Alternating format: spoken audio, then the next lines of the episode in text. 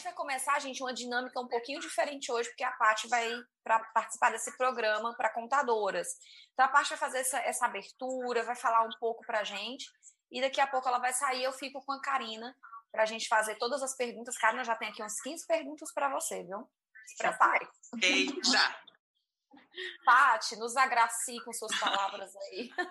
Quero desejar boas-vindas a todas as pessoas que estão participando. Se você conhece alguém né, que precisa aprender, saber mais informações sobre essa SCT, chama essa pessoa, manda o link aí para essa pessoa participar com a gente. E quero dar as boas-vindas aqui também para a Karina, agradecer a participação dela. É sempre bom a gente estar tá compartilhando esses conhecimentos, essas ideias, né, essas experiências. E como a Isabel comentou, né, pessoal, a dinâmica hoje é um pouquinho diferente, porque eu já já vou entrar em outro evento, que é o Empreendedora Contador, ou Contadora. Empreende Contadora. Então, pessoal, é, a minha fala em relação à SST, claro, a nossa especialista aqui, que é a Karina Souza, ela vai nos agraciar com informações importantíssimas então, é muito importante que vocês permaneçam, coloquem as suas dúvidas, os seus comentários. Então, aqui, no papel de, é, de advogada da área do direito, relacionada a direito do trabalho, eu quero só chamar a atenção a vocês, antes de eu sair, chamar a atenção para alguns pontos importantes em relação à saúde e segurança do trabalho, né? É, Karina e Isabel, eu já eu vejo em algumas situações as pessoas confundirem aí a, a implantação da, da, quarta etapa do e-social, né, que é a parte de SST, confundindo essa implantação com as obrigações relacionadas à saúde e segurança do trabalho. A gente sabe que hoje o e-social, a partir do mês de agosto, ele vai exigir as informações relacionadas à saúde e segurança é, resumindo em três, eventos, em três eventos. É, Karina, me corrija se eu estiver errada, né? Comunicação de acidentes de trabalho, é, o ambiente de trabalho, as condições do ambiente de trabalho e também ah, fugiu agora. Comunicação de acidente de trabalho, condições de ambiente e o monitoramento de saúde do trabalhador. Exatamente, monitoramento da saúde do trabalhador. Mas, gente, a saúde e segurança do trabalho se resume a isso? Não, não se resume a isso. Então, é muito importante que vocês procurem acompanhar as normas regulamentadoras, vejam se realmente a equipe está preparada para se adequar ao e-social em relação a esse assunto, porque é um, um, um, uma das exigências do e-social que traz maior peso para o departamento pessoal. As meninas vão comentar sobre isso, elas vão falar bastante sobre isso, mas é, é, é importante que vocês saibam que a saúde e segurança do trabalho é uma área aí da, da, do direito do trabalho que gera as maiores multas para as empresas, as maiores multas. E muitas pessoas perguntam assim, meninas, Patrícia, mas qual é o valor da multa por não enviar uma determinada informação para o e-social, qual é o valor da multa se não enviar ou enviar em atraso? Aí toda vida a gente explica, né?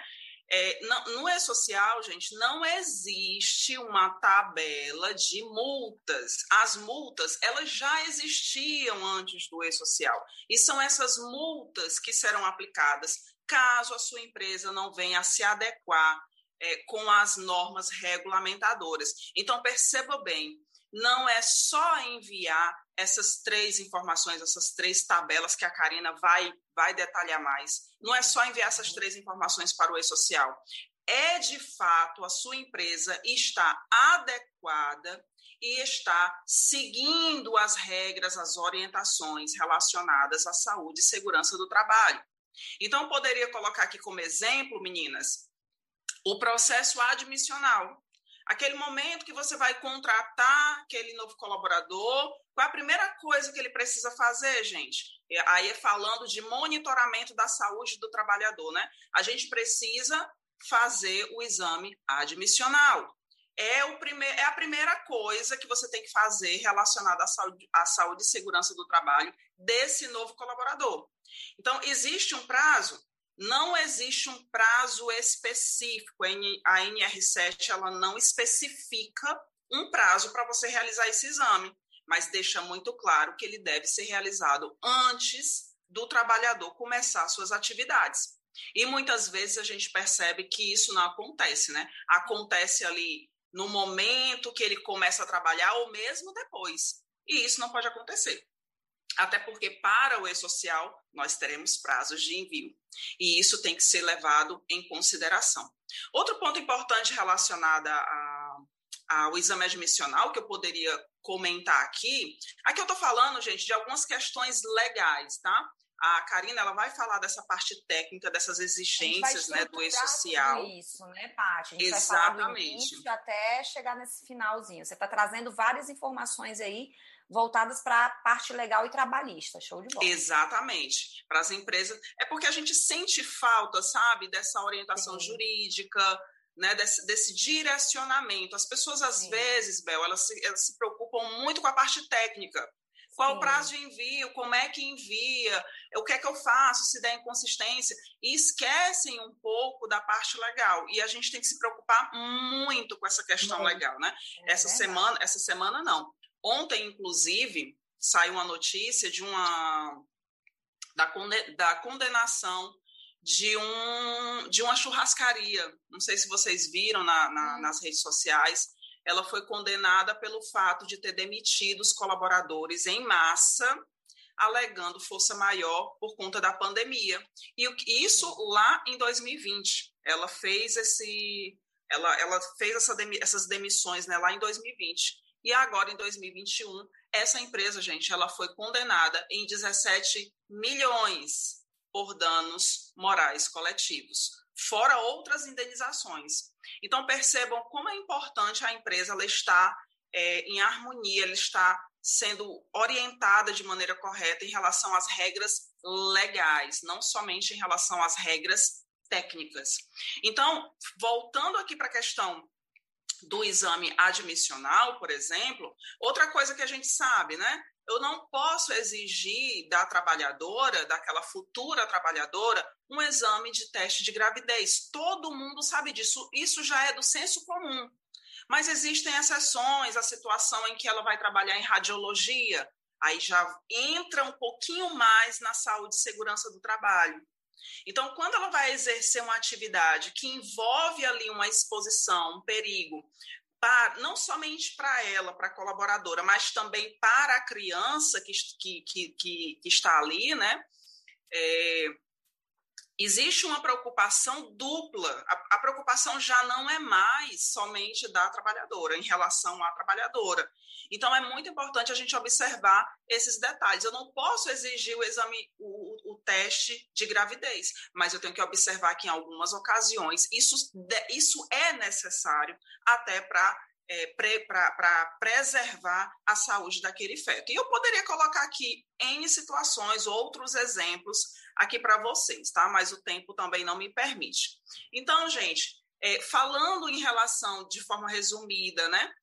É, o monitoramento da saúde e segurança do trabalhador, monitoramento da saúde do trabalhador, é um dos pontos mais importantes aí exigidos pela, pelo e-social, né, a partir do mês de agosto, e vocês precisam realmente criar um cronograma, um agendamento, para a realização desses exames, dos exames complementares, porque tudo isso, gente, tem uma, uma questão legal envolvida, não é somente uma questão técnica, tem uma questão legal envolvida que pode chegar na Justiça do Trabalho, gerar uma ação trabalhista por danos morais, inclusive. Então, são coisas que a gente tem que ter muita atenção. Eu, poder, eu sempre dou esse exemplo, porque esse exemplo ele me chamou muita atenção, uma situação que eu vivi há uns anos atrás.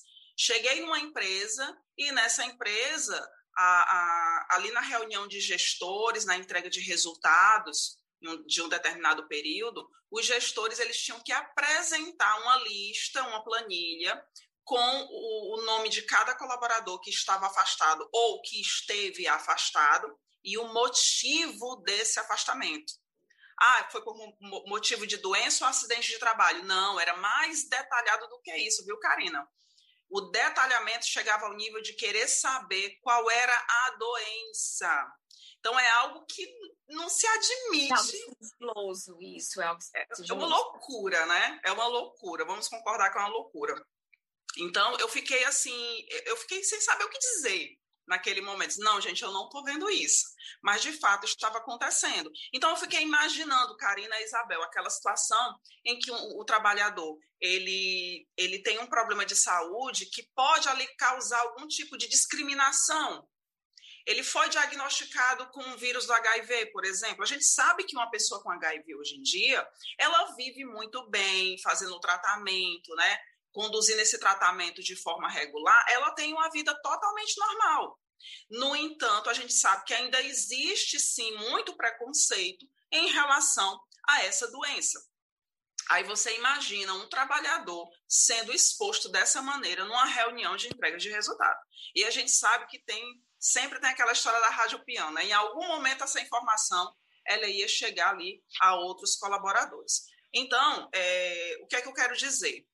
A gente tem que cuidar da saúde do trabalhador, observando as regras legais e, especialmente, gente, nós estamos falando aqui de gestão de pessoas.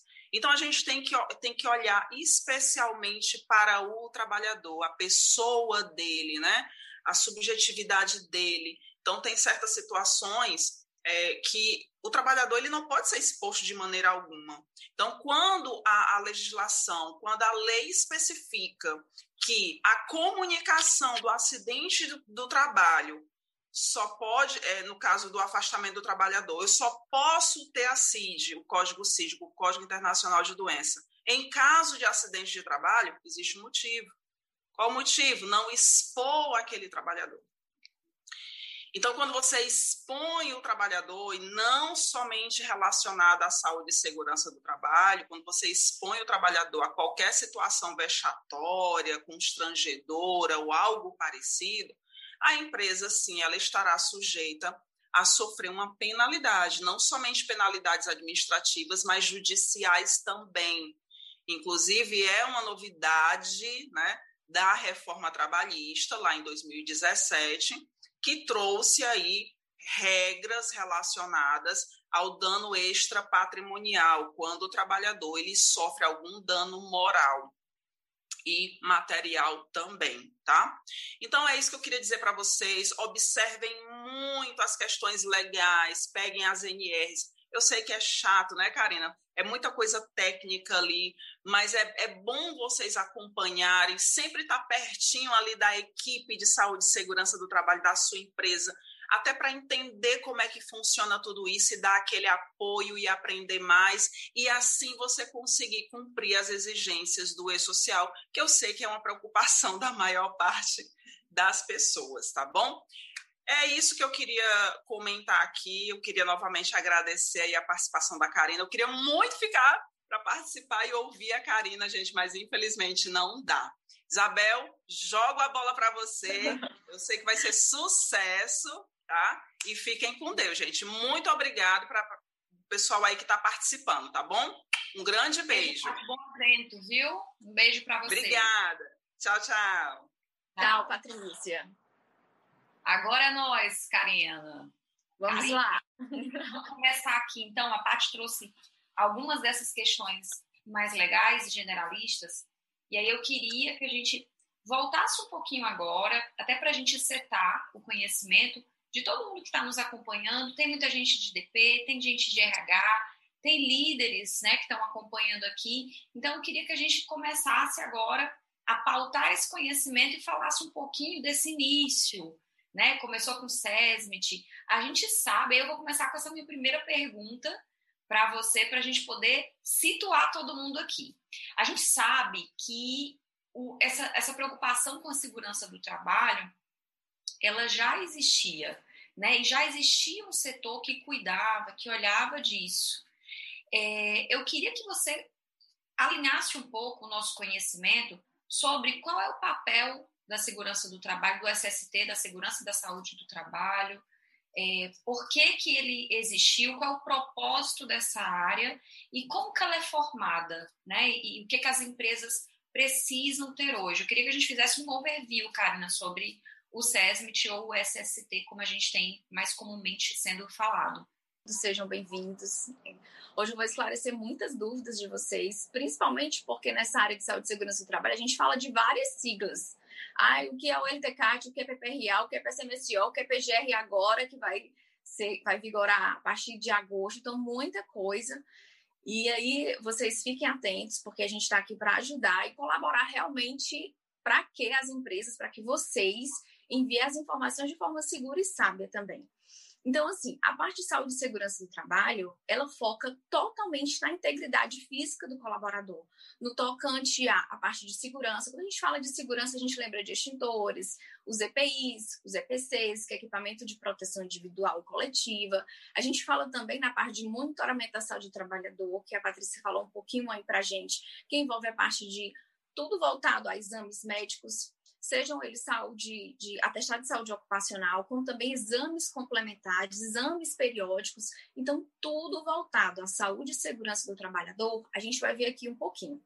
Para começar, eu queria falar para vocês o que é que é o LTCAT, o que é que é o PPRA, o que é o PCMSO, né, que são siglas muito utilizadas nessa área de saúde e segurança do trabalho, e vocês vão ouvir muito daqui para frente, porque os eventos do E-Social, quando a gente fala de eventos, que é o de monitoramento de saúde do trabalhador, de condições ambientais, todos eles vocês vão conseguir enviá-los através desses documentos.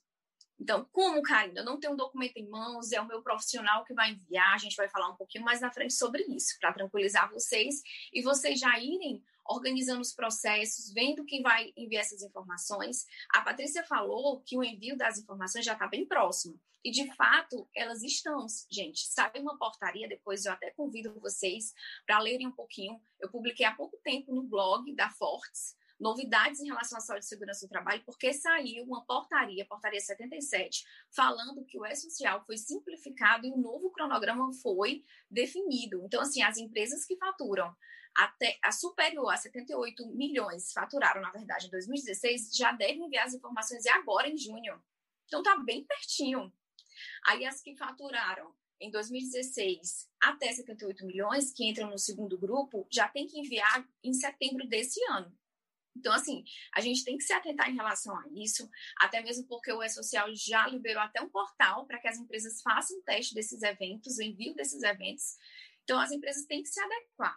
Então, voltando em relação às nomenclaturas, só para a gente iniciar, para depois eu ir adiante em relação aos eventos. A gente vai começar sobre o LTCAT. Eu sei que muitos de vocês já conhecem, mas é sempre bom a gente ir para o nível conceitual. LTCAT, gente, é o laudo técnico de condições ambientais. É onde eu verifico como é que está a condição ambiental do meu colaborador em relação aos, agentes, sejam eles físicos, químicos, ergonômicos, todos os tipos de, de riscos que tem no meio ambiente. E é através dele que a gente identifica a questão de aposentadoria especial. Então, vamos lá. Através dele, vocês conhecem o PPP, que é o Perfil Profissiográfico Previdenciário. Lá tem diversas informações inerentes ao, à função do trabalhador. Então, todas aquelas informações, um dos documentos que é retirado é o LTCAT, que a gente tem NR15 e NR16, que é uma também das NRs, uma das NRs que vai ser reformulada. E aí, esse documento, ele vai ser sim necessário para que você possa enviar um dos eventos do E-Social que é o chamado S2240, que é o de condição de ambiente de trabalho. Além desse documento, a gente vai precisar de outros documentos também.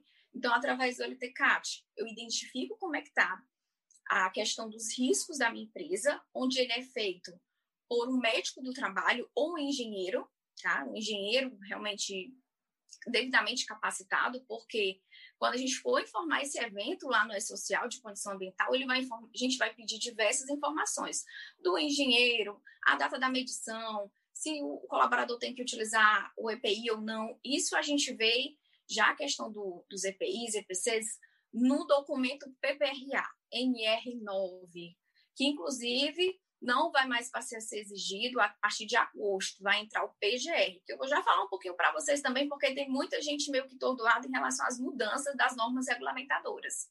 Verdade. Eu vou falar um pouquinho para vocês como é que são as normas regulamentadoras, né, cara? Quando a gente Isso. fala, não é conhecido pela área, mas a gente sempre reforça, né? Quando a gente fala de NR, é norma regulamentadora, é o que regulamenta aquilo para se existir. Show de bola. Isso. Aí o PPRA referente à NR9, que teve reformulação, inclusive, Então, o PPRA, a gente vai precisar das informações contidas lá em relação à condição do ambiente do colaborador. Então, eu identifiquei que tem riscos físicos, químicos, biológicos, por exemplo. Eu vou ter que informar as ações que eu vou proporcionar para que eu possa garantir a integridade da, da, da, segurança do colaborador. Ah, se eu vou treinar, se, se, treiná-lo, se ele precisa utilizar um equipamento de proteção individual, se ele trabalha com altura, ele tem que utilizar o capacete, enfim, diversas outras, né, outros EPIs. Então, é através do PPRA que eu vou pegar essas informações. E um profissional devidamente capacitado de SST, ele que elabora, né, ele só tem que cumprir tudo que está disposto na NR9. Então, assim, a gente já falou do LTCAT, a gente falou do PPRA.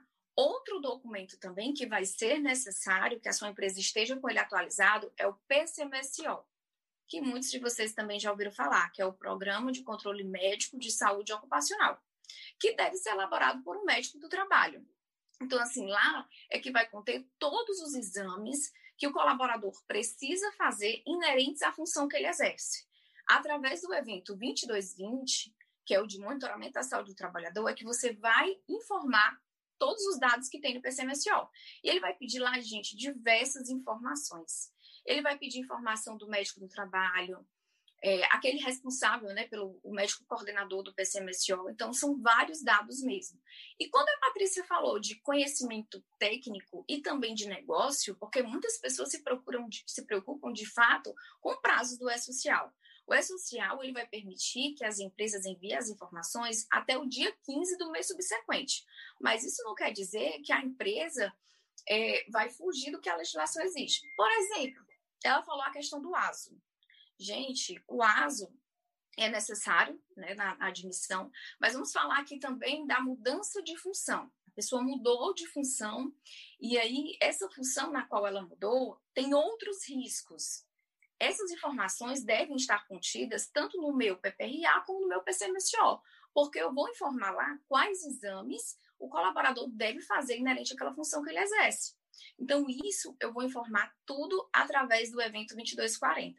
Então, isso quer dizer, Karina, que os documentos vão deixar de existir, não vai ter mais fiscalização na empresa? O documento PPRA, sim, ele vai deixar de existir. Porém, a fiscalização agora, gente, vai ser através do E-Social. O que o E-Social quer é que a empresa faça, de fato, a gestão de saúde e segurança do trabalho. É isso que ele quer. Que é algo que atualmente não é tão fiscalizado. A empresa não tem um fiscal lá que fica monitorando. O E-Social, como nós sabemos, é uma espécie de Big Brother. Né? Ele vai solicitar o envio dessas informações, sim, em tempo hábil. Então, vamos lá, um exemplo que eu falei da mudança de função. Eu tenho colaboradores que mudou de função e ele, eu, eu, já tenho que solicitar, porque lá no meu PCMSO, ele está exigindo um exame para que eu possa saber como é que está a questão da saúde dele para que ele possa mudar de função. Muitas empresas, elas esquecem de fazer esse aso de mudança de função, sendo que esse, essa nova função tem risco. Então, eu preciso informar, através do evento de condições ambientais, como é que está a condição do ambiental do colaborador, bem como informar os exames que ele deve fazer inerentes àquela nova função. Da mesma forma, ah, voltando à questão do, do prazo, né? É, o prazo eu tenho que informar o quê? É antes ou depois de da pessoa já exercer a nova função? É antes, gente. Eu não posso informar depois, porque eu tenho que declarar para o E-Social que ele está apto para exercer aquela nova função. A questão do ASO também, de retorno ao trabalho, pessoas que se ausentam por 30 ou mais dias, seja ausência por por parto, seja ausência por a questão de. Eu falei do parto, mas também por doença do trabalho, ou qualquer tipo de doença, né? É, até 30 dias ou mais. Então, assim, eu tenho que informar no primeiro dia de retorno ao trabalho. Eu não posso informar muitos dias depois, porque muitas empresas esquecem disso. Por exemplo, eu voltei de licença paternidade, maternidade, desculpa, e aí eu preciso solicitar a empresa, preciso solicitar o colaborador esse exame. Se ele não solicitar, solicitar só com 10 dias após, a empresa pode ser penalizada. Eu acho que vocês deram, assim, para vocês entenderem como é que funciona isso. Então, eu tenho que me ligar também em relação a conhecimento trabalhista, de legislação, porque o E-Social vai exigir isso, sim, de você, porque senão a sua empresa vai pagar, sim, multas altíssimas. Quando a gente fala de, de multas, isso já está é, disponível nas NR, nas normas regulamentadoras mencionando essas multas. Gente, são multas altas mesmo. A gente fala de multa, eu tenho case aqui, exemplos que eu posso citar para vocês depois até em, em blogs, né, em conteúdos, mas de empre empresas que foram autuadas mais de 20 mil reais. E quando a gente fala de eventos do E-Social, esses eventos vão ser por colaborador. Então, a empresa vai ser bem fiscalizada, porque cada evento desse é por colaborador. Então, imagine só o quanto você precisa ter essa atenção. Né? E o conhecimento em relação aos prazos, vocês podem obter através do manual de orientação do E-Social, porque esse manual ele já está disponível lá no portal do E-Social. Então, é possível sim você obter todos esses conhecimentos. Né? Em relação também a todo o prazo disso, como também, gente, a preparação que vocês precisam ter para que possam enviar esses dados, porque você tem que estar seguro dessas informações. E aí vem também a questão dos ambientes, que a gente vai já falar de todos os eventos em relação ao E-Social, Isabel. Ótimo. Eu tava, você estava falando, eu estava me lembrando aqui, você falou algumas coisas muito importantes que eu queria até que a gente reforçasse ou esclarecesse melhor. A gente sabe que o SESMIT existe desde 1972, quando passou a ter mais industrialização, mais indústrias no Brasil, né? houve aquele crescimento maior exponencial no Brasil e a gente tinha, a gente era líder de afastamento por doença e por acidente de trabalho, né, Cá? E aí existe desde 1972. Aí eu te pergunto, já existia, é, as grandes empresas já acompanham, indústrias acompanham isso de uma forma muito, muito forte, é, mas eu te pergunto, são duas perguntas que eu vou te fazer. A primeira pergunta, o SST é para todas as empresas? Ela, ela vai ser aplicada para todas as empresas? Né? O governo vai exigir isso de todas as empresas, desde a pequena até a maior? É a primeira pergunta. E a segunda é: você pode tentar sintetizar, porque houve uma mudança, né, Carmen? Você falou, você nos deu brilhantemente um, um resumo da área, mas houve uma mudança quando foi liberado lá no MOS, naquela, nas primeiras orientações sobre o que, que seria exigido do SST, eram vários eventos, e aí depois o governo enxugou um pouquinho mais esses eventos e houveram algumas mudanças. Então, a primeira pergunta é: o SST será cobrado para todas as empresas, independente do tamanho? Claro, obedecendo um faseamento, né? Começando pelas que faturaram mais do que 76 milhões, mas vai ser exigido para todo mundo. E a segunda é o que, que mudou? O que, que a gente tem de atual hoje que a gente pode estar falando aqui para as pessoas? Gente, só um minutinho, Karina. Antes da Karina responder, queria lembrar para você que você tem o link aqui do, do nosso grupo, lá no Telegram. Vou pedir aqui para os meninos colocarem também o link na descrição, você pode clicar para ser direcionado. Lá a gente publica muito material em primeira mão. E você pode deixar a sua pergunta, tá bom? Que daqui a pouquinho a gente vai dar uma pausa aqui na fala da Karine e a gente vai tentando tirar as dúvidas aqui. Eu já vi que vocês colocaram algumas, mas a gente abre já para responder essas perguntas, tá bom? Então, bora lá, Karina. Vamos lá. Então, assim, todas as empresas, Isabel, respondendo a primeira pergunta em relação à saúde e segurança do trabalho, devem enviar, sim, as informações relacionadas a SST. É, o que mudou foi porque o layout que foi liberado, ele foi simplificado. Antes, ele exigia diversas informações tinha evento de treinamento do colaborador, que era o 2245, tinha diversas outras coisas relacionadas também a exame toxicológico. Então, esse novo layout, ele veio com o objetivo de facilitar realmente o envio. Olha só, meio que, como assim? Já, as empresas já temem tanto porque são tantas informações e ele foi simplificado? Sim, gente, porque tinha diversos eventos. A gente tinha um evento de tabela de ambiente do trabalho, como eu falei, tinha um de treinamento. A gente tinha também um de toxicológico. Agora só ficaram três. Então, ah. todas as empresas, elas devem enviar sim em seu tempo, porque tem o grupo 1, o grupo 2, o grupo 3 e o grupo 4. Então, aí isso é a importância de você acompanhar, né, das empresas, o profissional de DP, de RH, acompanhar de perto. Porque, gente, é muito importante que o profissional de DP e de RH, juntamente com o de SST, estejam em sintonia, sincronizados. Por isso que a gente fala muito da importância, Isabel, de terem sistemas que sejam integrados porque isso facilita a comunicação entre os setores. Se não tiver sistemas integrados, dificulta. Porque imagina só, eu tive um colaborador que teve mudança de função. Eu informei, eu da Folha informei isso para a social.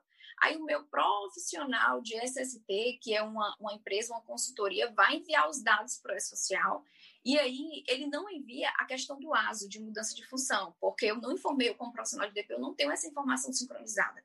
Como é por colaborador, a gente vai gerar autuação. O que gera autuação para a empresa? São dados inconsistentes, dados enviados fora do prazo. Então, quando a gente fala disso, já é um dado inconsistente. E diversas outras coisas também. Então, olha só a importância é de ter essa comunicação. Então, todas as empresas, sim, devem enviar. E, Karine, se não enviar essas informações, elas vão ser autuadas. Infelizmente, vai ter autuação. Então, por isso, gente, a importância da gente se atentar em relação ao conhecimento do negócio, porque isso vai ser bom para a empresa, claro, porque a gente vai evitar multas, para o trabalhador, por quê? Porque pode ser que eu deixe de enviar informação importante. Isso vai impactar futuramente na aposentadoria especial para ele. Porque o PPP vai deixar de existir. A partir do momento que a empresa adere o E-Social em relação à saúde e segurança do trabalho e envia as informações, o PPP vai deixar de existir. O CAT Web vai deixar de ser utilizado pelos empregadores. A empresa vai enviar a informação do CAT através do evento S2210. Então, tem que se atentar ao prazo. Exemplo, Karine, em, em caso de morte, a gente sabe que em caso de morte tem que comunicar de forma imediata. Em caso de acidente, normalmente tem que enviar até um dia após o acidente. Então tem que se atentar a isso totalmente, porque senão de fato vai ter uma autuação. E aí as empresas devem enviar sim comunicado de acidente do trabalho através desse evento 2210, mesmo que ela não tenha afastamento. Então tem que enviar sim essa informação, Isabel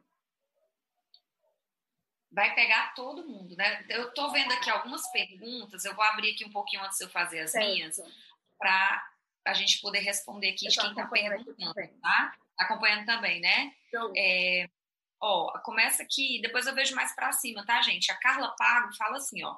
Se a empresa faz somente o ASO bem direitinho e já é enviado, funciona como SST ou é outro exame? É, a gente vai. Eu acho que o que a Carla está perguntando é: se eu mandar só o SST porque a minha empresa tem um porte menor, já funciona como saúde e segurança do trabalho? Acho que é mais ou menos deve ser isso. Se não for, Carla, você retifica aqui embaixo, tá bom? Mas o que, que você responderia para Carla, Karina? Olha, é o seguinte, Carla. Se você estiver falando do ASO avulso, Karina, o que é o ASO, o ASO avulso? É aquele que não está prescrito no PCMSO pelo médico do trabalho isso vai deixar de existir através do E-Social. O PCMSO, o LTCAT, o PPRA, todos esses documentos que eu falei, eles são obrigatórios para todas as empresas. O que vai deixar de obrigar, gente, que a partir de agosto é o PGR, que é o Programa Geral de Riscos, que vai deixar de lado o PPRA. Porém, a empresa tem que declarar, porque ainda vai ser aberta um ambiente para a empresa declarar que ela não tem risco. E o risco é referente ao risco 1 e 2. Mas a questão do ASO, se você estiver falando, voltando para a tua pergunta, né? Se você estiver falando desse ASO avulso e ele não estiver prescrito no PCMSO, não está direitinho. Então, todo e qualquer exame, seja ASO, seja complementar, periódico, ele vai estar prescrito no PCMSO. Ai, Karina, não tenho PCMSO na minha empresa. Uma sugestão que eu dou, procure um profissional devidamente capacitado já para elaborar tudo isso porque aí já é uma atenção especial, porque pode gerar sim multas. Gente, então, só recapitulando, tá? Se você é uma empresa pequena, ah, eu tenho um colaborador dentro da minha organização, eu vou precisar enviar esses dados para o e-social, né, para atender as exigências do SST? Vai. Isabel e Karina, quando que eu tenho que mandar esses dados? Quando a sua empresa estiver dentro desse faseamento. Agora vai começar com as grandes organizações, né? Quem já está na primeira, o governo ele liberou um documento chamado MOS, que aí depois no finalzinho a gente pode te dizer onde que você pode baixar para você dar uma lida, dar uma olhada no cronograma que tem esses faseamentos. Muda mais do que cabelo de atriz, viu? Esse, esse cronograma. nunca é verdade, tá Todo dia uma novela, gente. Muda. Então, você tem que estar acompanhando pelo site oficial do governo para que você possa entender, primeiro, qual é o teu faturamento, onde você se enquadra dentro desse faseamento, dentro dessas categorias, para você saber quando você vai ter que aderir em relação ao SST e enviar esses dados que a Karina está explicando. Então, teve até uma pergunta aqui dizendo assim: ah, a minha empresa é pequena, eu tenho, eu tenho que enviar o SST? Tem, você tem que enviar essas informações, mas você vai enviar quando for obrigatório para as empresas do teu porte, tá bom? Outra coisa muito importante que vocês precisam saber é não é só o ASO que categoriza ou que caracteriza a parte de segurança e saúde do trabalho. A Karina acabou de reforçar. Existem documentos que respaldam todo esse acompanhamento do que você tem. Existe também categorias de risco ou grupos de risco, não sei se é essa a terminologia, cada me corrija depois. Mas existem categorias que dizem qual é o tipo de risco que você tem. Imagine só que você trabalha no escritório com ar-condicionado para evitar o calor, com a sala é, sem muito ruído. E agora você imagina um ambiente de indústria que trabalha com caldeira, que trabalha com máquina de corte, que trabalha com grandes equipamentos. O risco de um escritório ele vai ser menor, tanto para doenças é, de acidente ou ergonômico também, o risco acho que até é mais ergonômico do que de acidente, do que de uma indústria. Então, isso diferencia também. Então, a gente precisa, nesse momento, Departamento Pessoal e RH, se debruçar sobre o estudo dessas informações, porque a gente, como a Karina bem falou, a gente vai precisar entender as regras por trás do envio dessas informações. Karina, tem mais uma informação aqui, ó. É, a Lilian, a Lilian está só reforçando aqui o da Carla. Amanda diz assim: ó, será cobrado dados passados? Acho que já passou né? Existe histórico de ambiente, de função, de exames, ou somente a partir da data que eu vou aderir, da data dessa obrigatoriedade para minha organização?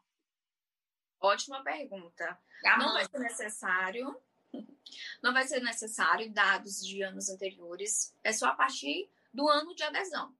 Por exemplo, nós sabemos, é lá vai eu com o meu conhecimento de negócio, porque a gente faz parte. Eu vou entrar agora em, em junho, porque minha empresa fatura acima de 78 milhões, né? E aí eu preciso enviar o meu último PPRA, meu último PCMSO. Como assim, Karina, o último? Eu digo o último de revisão. Porque, teoricamente, se não tiver nenhuma mudança dentro da empresa, mudança de função, novo ambiente, esses documentos eles só devem ser revisados anualmente. Sim. Então, assim, eu só vou enviar o último documento já revisado. Ai, Karina, eu tenho aqui, eu estou em 2021, meus documentos não estão revisados.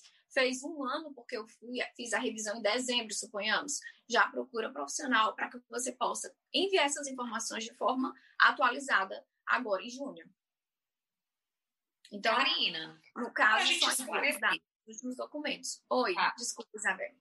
É, não, desculpa eu aí que eu te interrompi. É, só para a gente esclarecer aqui para o público que está nos assistindo, é, quando você fala procura um profissional, a gente vai precisar de um engenheiro para fazer essa parte do PPRA ou das aferições de risco e de EPIs que precisam para cada cargo e de um médico também, ou se essa pessoa procurar uma consultoria, que eu acho que é o mais indicado, ele já tem todos os profissionais que vão precisar para construir aquela documentação e aquelas análises e aferições que cada organização precisa, né? Mais ou menos isso, para quem não tem, né? Porque as grandes organizações, as grandes, as grandes empresas já têm esses profissionais. Isso, Isabel. O ideal é procurar realmente uma consultoria. Aí você fica, como muitas pessoas já me perguntaram, você fica se questionando, mas quem vai ficar responsável por enviar é a consultoria ou é a empresa?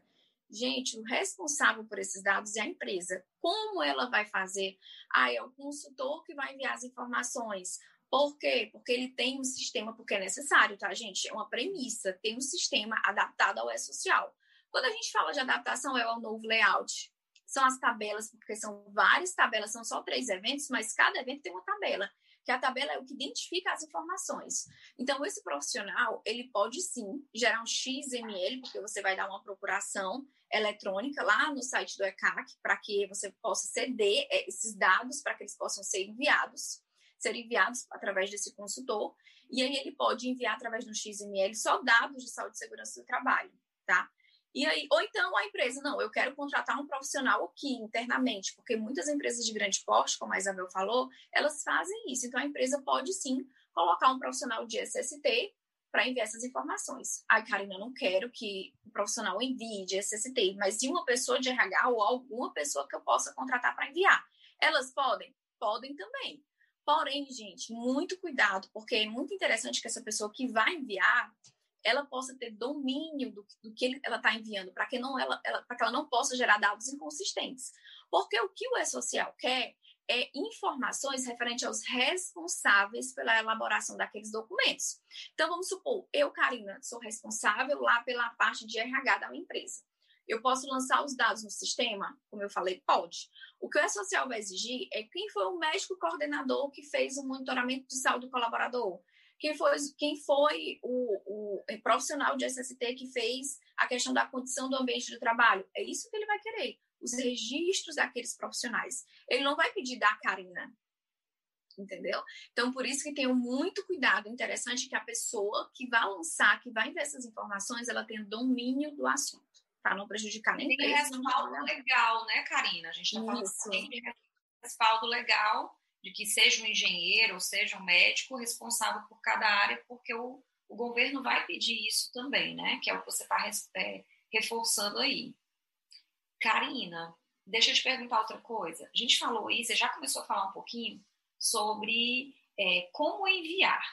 Hoje, a gente já envia a gente, as empresas, né, já enviam as informações para o e-social relacionadas a departamento pessoal, como contratação, desligamento, movimentações.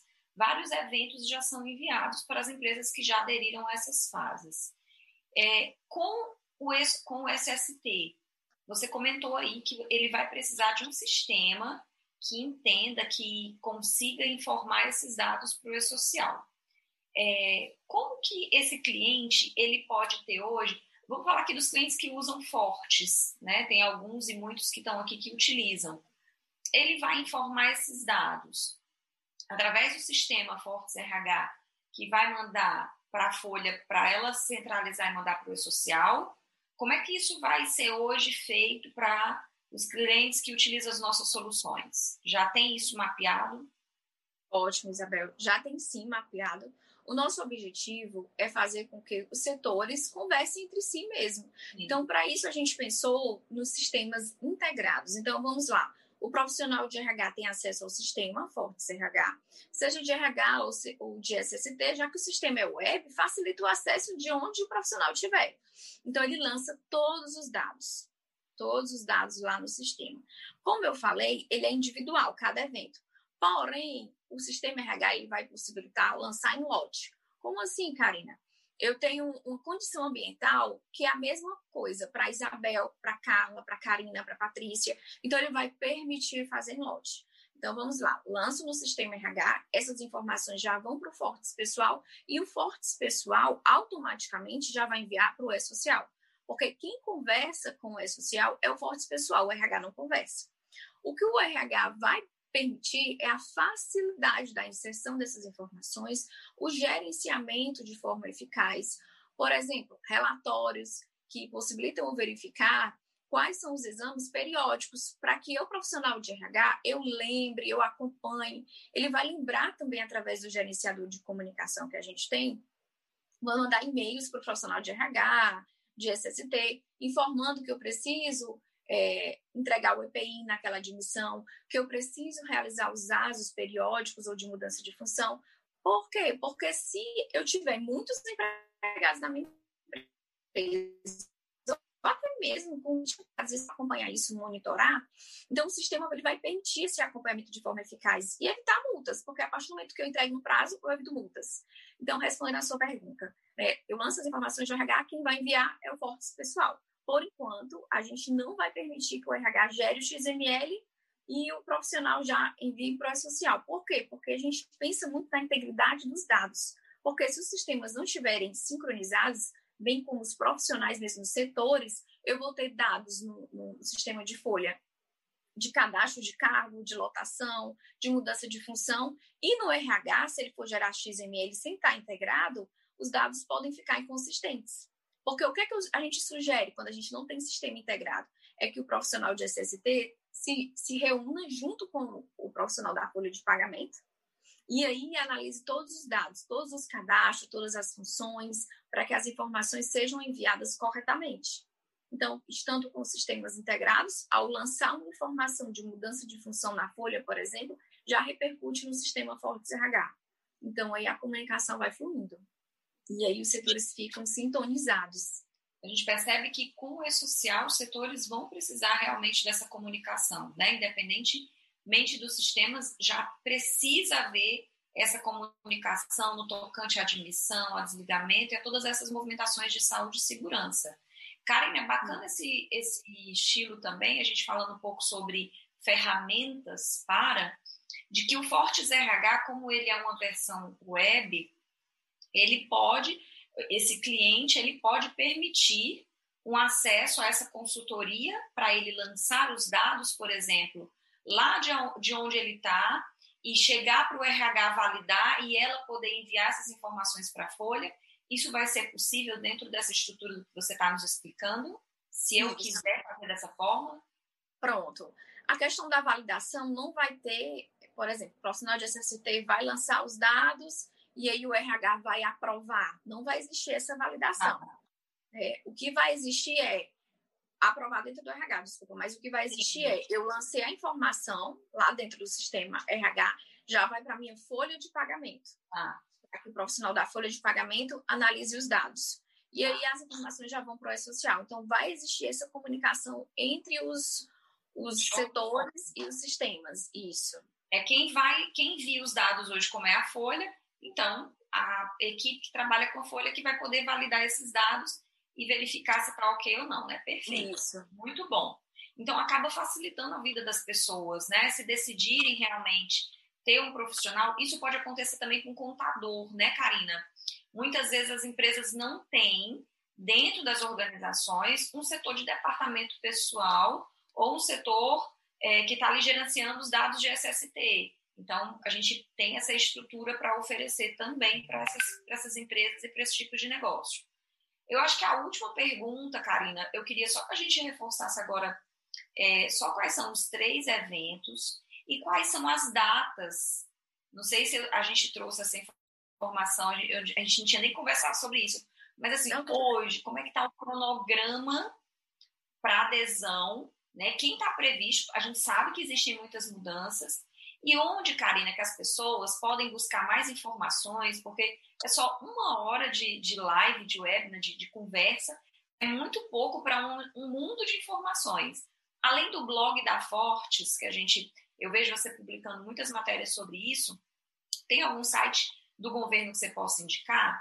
Então, assim, falar um pouquinho sobre o cronograma e onde que eles podem consultar de fontes oficiais também essas informações. Se você pode nos deixar aí nesses últimos oito minutos de programa. Certo, Isabel. Tem o portal do E-Social, que eu acompanho sempre. Lá tem todas as informações atualizadas, porque é muito importante, gente. A Isabel até falou que muda direto, igual cabelo de, é, já de atriz. Mas, gente, muda mesmo, muda mesmo, né? Um exemplo claro foi a mudança simplificada do E-Social em relação a esses eventos. Então, o ideal é que vocês busquem fontes oficiais, por questão de segurança para vocês mesmos. Então, coloquem lá no Google Portal do E-Social, é o primeiro que apresenta. Aí lá tem manual de orientação do E-Social, aí ele fala de cada evento e seus respectivos prazos.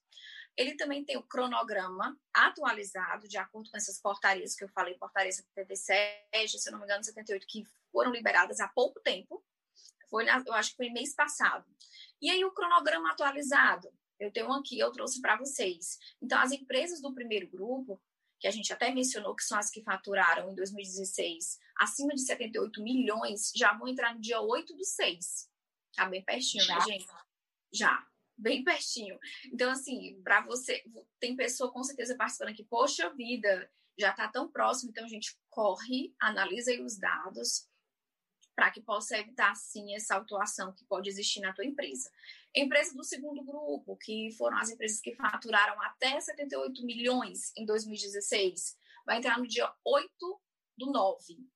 Do mesmo jeito, do dia 8, sempre é dia 8, gente, o primeiro e o segundo grupo. A gente vai falar dos outros grupos, que é no dia 10. Mas, assim, no 8 do 9 já entra a questão do segundo grupo, certo?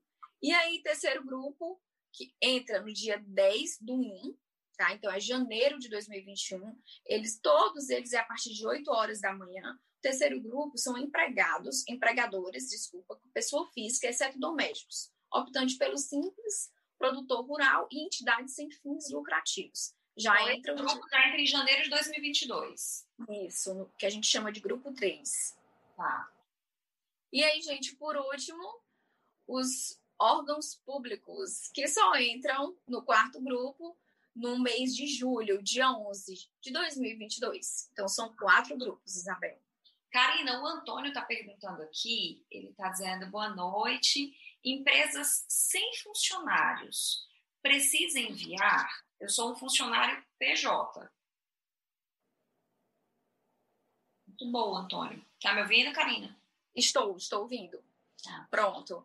As empresas só devem enviar se elas tiverem empregados regidos pela CLT. Então, se eu tiver um empregado, eu devo declarar. Se eu não tiver, eu não preciso. A premissa é essa. Tá.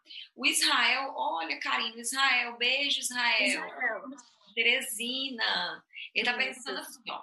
Sobre a progressão de ambiente e funções, desde quando o empregado, né, o colaborador, entrou na empresa, será necessário ter tudo mapeado para enviar para o E-Social ou o último histórico da data dos documentos?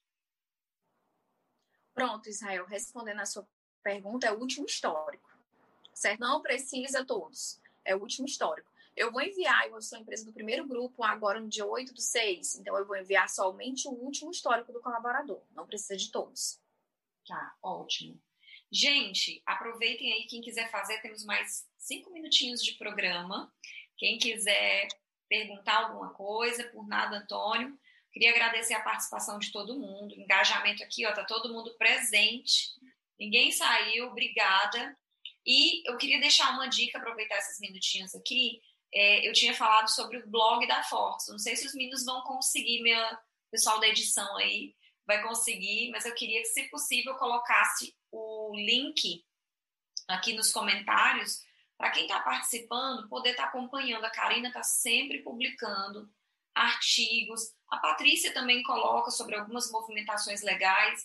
Então, é uma fonte de informação para quem quer. Aqui, ó, os meninos maravilhosos colocaram.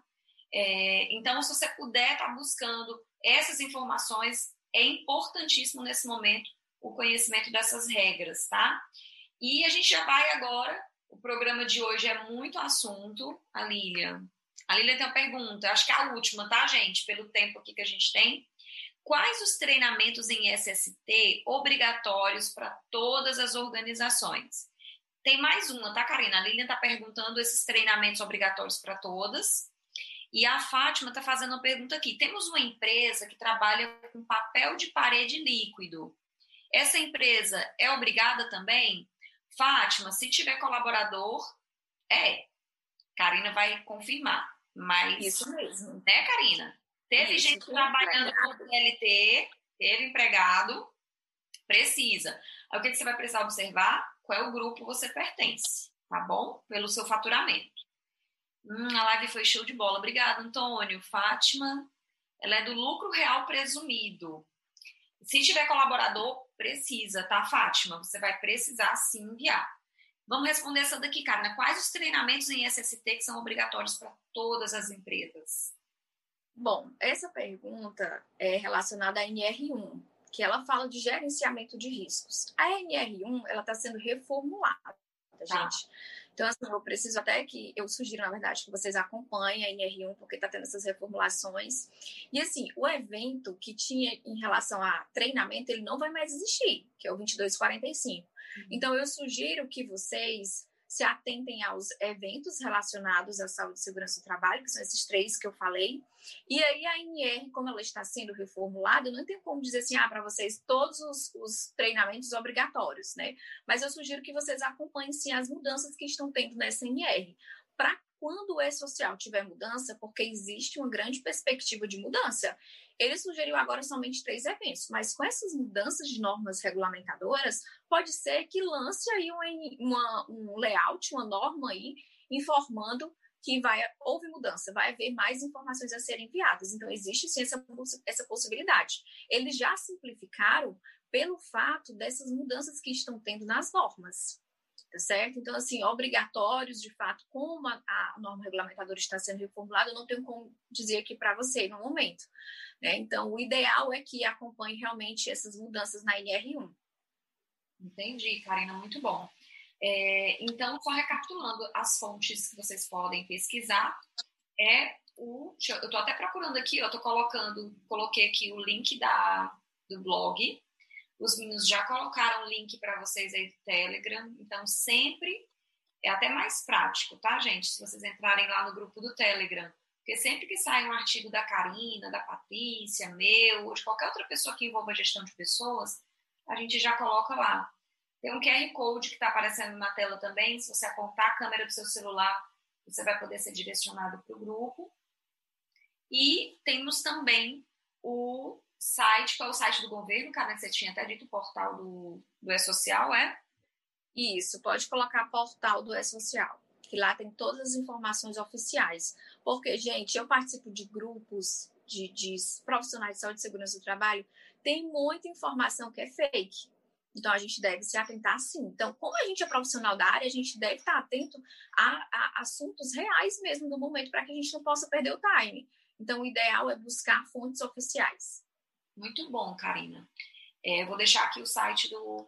deixar aqui o link do portal também para vocês já terem a facilidade para achar, tá bom? E aí a gente vai chegando aqui no final do nosso programa. É um assunto rico, tem muita coisa para a gente falar. Quem sabe a gente chama a Karina para fazer uma versão 2 do maravilha. né, Karina? É, sim, estou disponível. Vamos chamar, é muito, é muita coisa. Eu tinha mais três perguntas, mas a gente está chegando no, no, finalzinho. Se você quiser, pode deixar suas perguntas aqui, a gente vai tentar responder, tá bom para vocês? Vamos convidar a Karina para vir falar no segundo momento. E é isso, queria agradecer. Hoje a gente está aqui só a Karina e eu, a Patrícia, para quem chegou depois. Patrícia não está aqui conosco porque está participando do evento do Empreende Contadora. E aí ela só deu ar da graça aqui no comecinho, mas teve que sair para esse outro evento, tá bom, gente?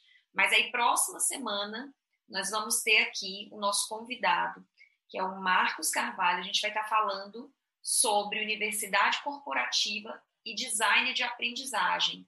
Como a gente precisa para esse momento, né, Karina, que está todo mundo meio que home office, cada um nas suas, no seu, nas suas casas, quem pode, e a gente precisa capacitar as pessoas no conhecimento e aí a gente está fazendo muito isso através do da educação digital. E aí a gente vai estar tá falando com o Marcos, vai ser muito bacana também.